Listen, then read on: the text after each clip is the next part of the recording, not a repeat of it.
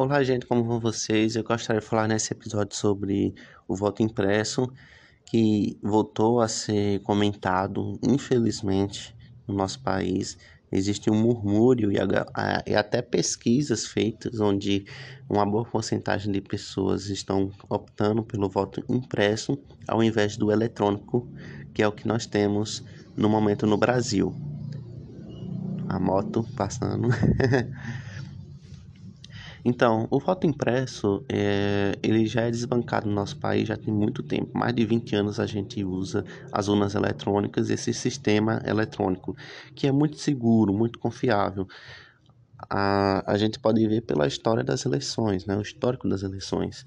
Nós já elegemos diversos candidatos de diversos partidos, espectros políticos. O Bolsonaro é um exemplo disso. O PT é outro, um outro exemplo disso. E as urnas eletrônicas elas funcionam e são confiáveis. Diferente de outros países, por exemplo, os Estados Unidos, que ainda tem um voto impresso, eles partilham aí de uma cultura muito diferente da nossa, onde eles têm aí uma responsabilidade de fato sobre sua nação e sobre o seu sistema democrático de direito, ou seja, o sistema republicano. É um, foi então o primeiro país aí da América, da América a adotar o sistema republicano.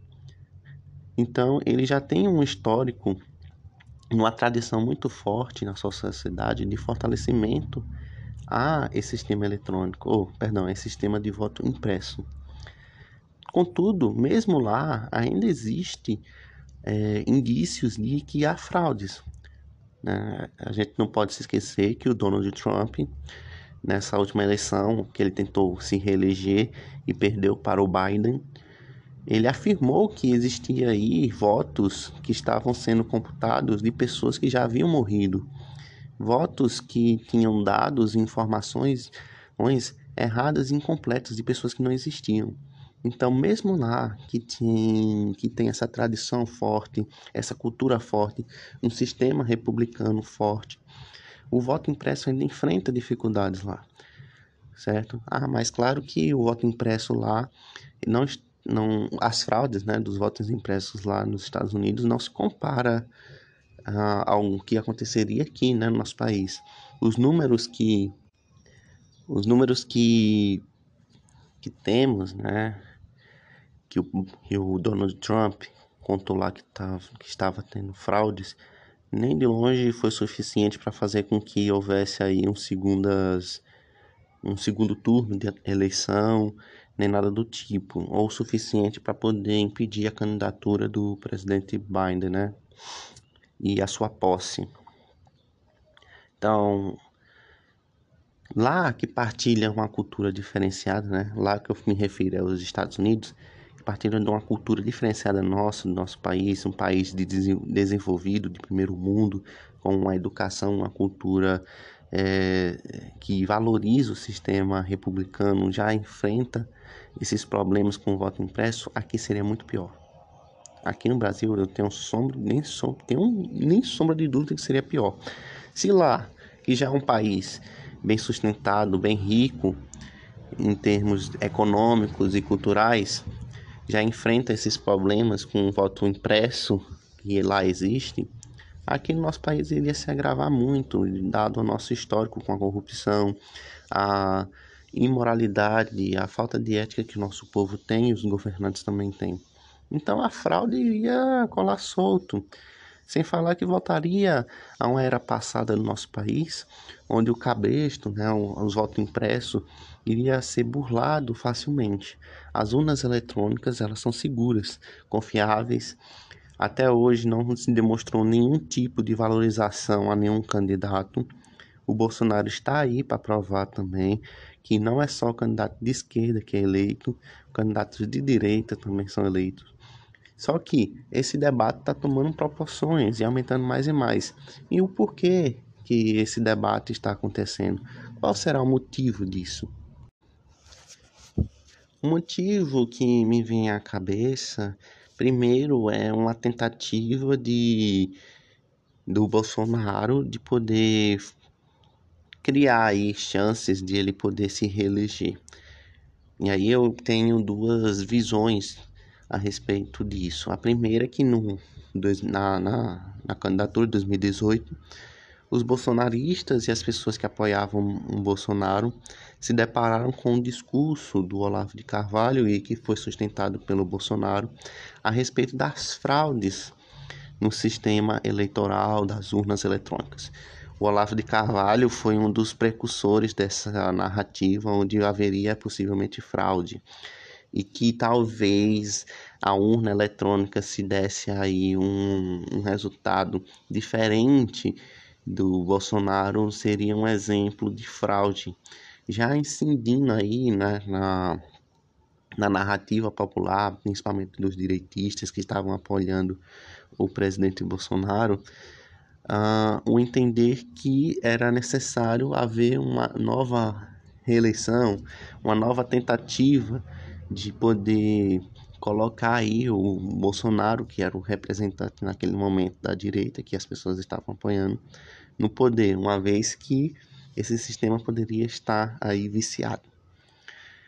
Porém, né, ele ganhou a eleição, foi empossado, e eu me lembro muito bem que quando ele foi se encontrar com, na época, presidente do sistema eleitoral, ele até cumprimentou ela e passou pano àquela narrativa da que eles fizeram a respeito do voto eletrônico ser um voto viciado e poder ter aí um meio de burlar e ele agradeceu e com aquela cara de cínico que todo político faz, né? Aquela cara de sonsinho, com aquele sorriso meia boca, eles os cumprimentou e pediu um, um desculpa, assim, né? Dizendo, opa, agora a gente vai trabalhar junto, né?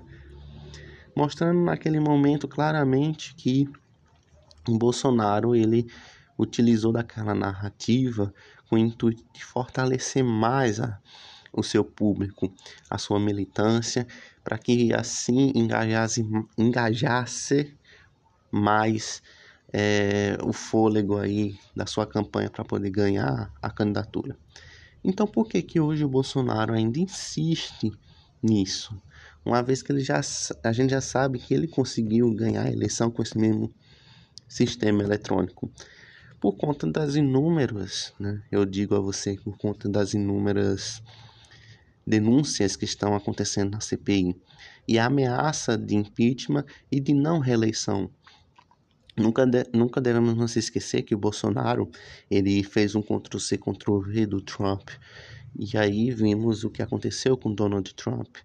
Ele sofreu várias represálias, ele não conseguiu se reeleger, ele utilizou, usou e utilizou e abusou da narrativa de querer dizer que o sistema estava contra ele, que o sistema eleitoral estava contra ele e que era necessário aí novas eleições, o protesto para rever a democracia.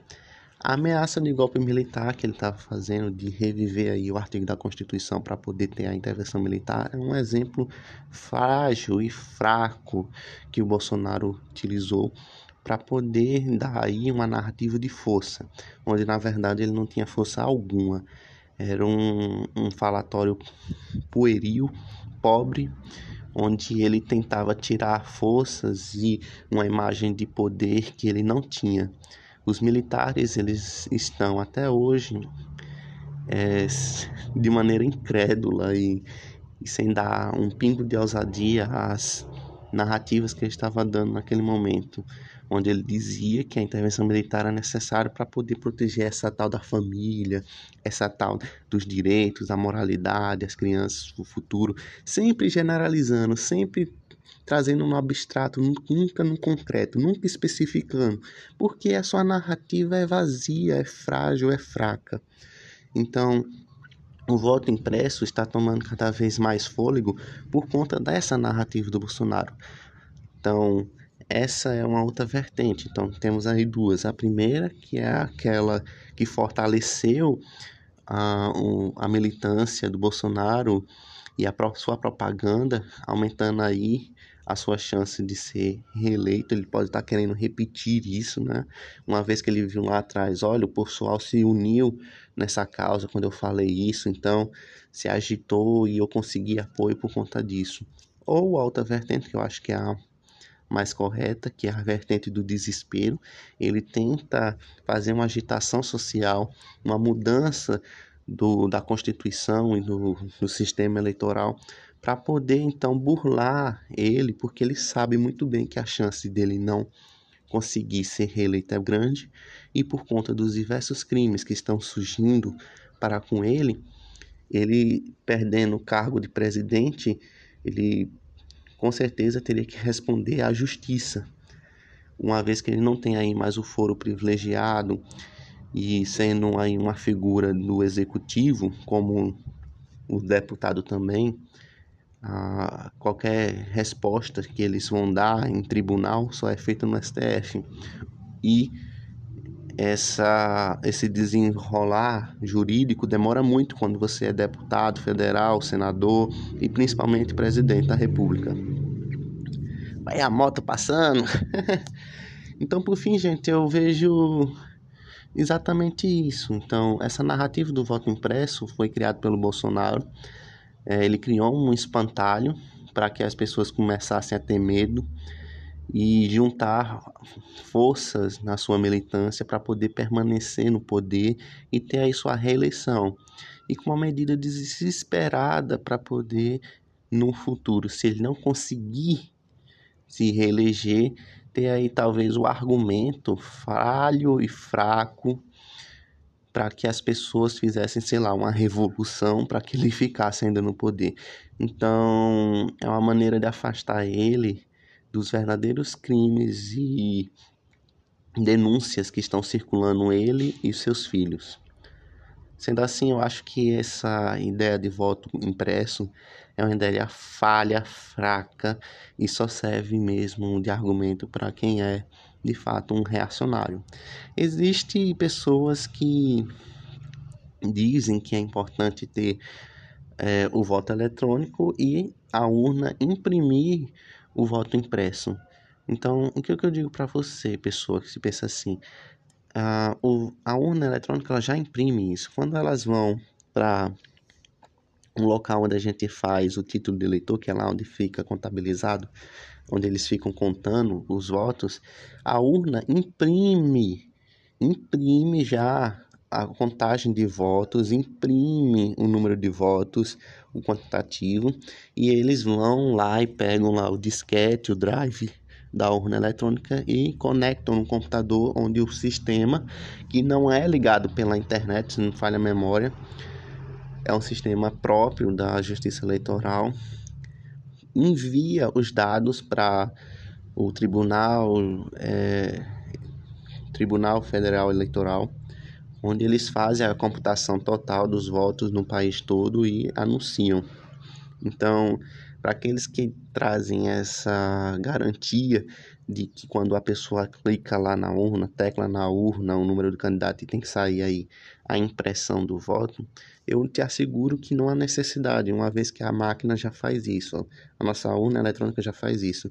Ao final da contagem dos votos, eles vão lá nesse local onde a gente faz aí o título de eleitor e eles imprimem e depois pegam um disquete e computam e comparam os dados antes de enviar lá para Brasília os dados já registrados naquela urna eletrônica naquele município. Entendeu, pessoas? Então é isso. É, é uma questão assim de refutar, de fato, esses argumentos e entender que isso é só uma medida para poder garantir aí que a, o clã Bolsonaro e sua família de ladrões, essa quadrilha, permaneça no poder para fugir da justiça e da cadeia. Mas eu creio eu que com o desenrolar da, da CPI Talvez ele nem se reeleja porque ele vai ser preso ou impeachmentado.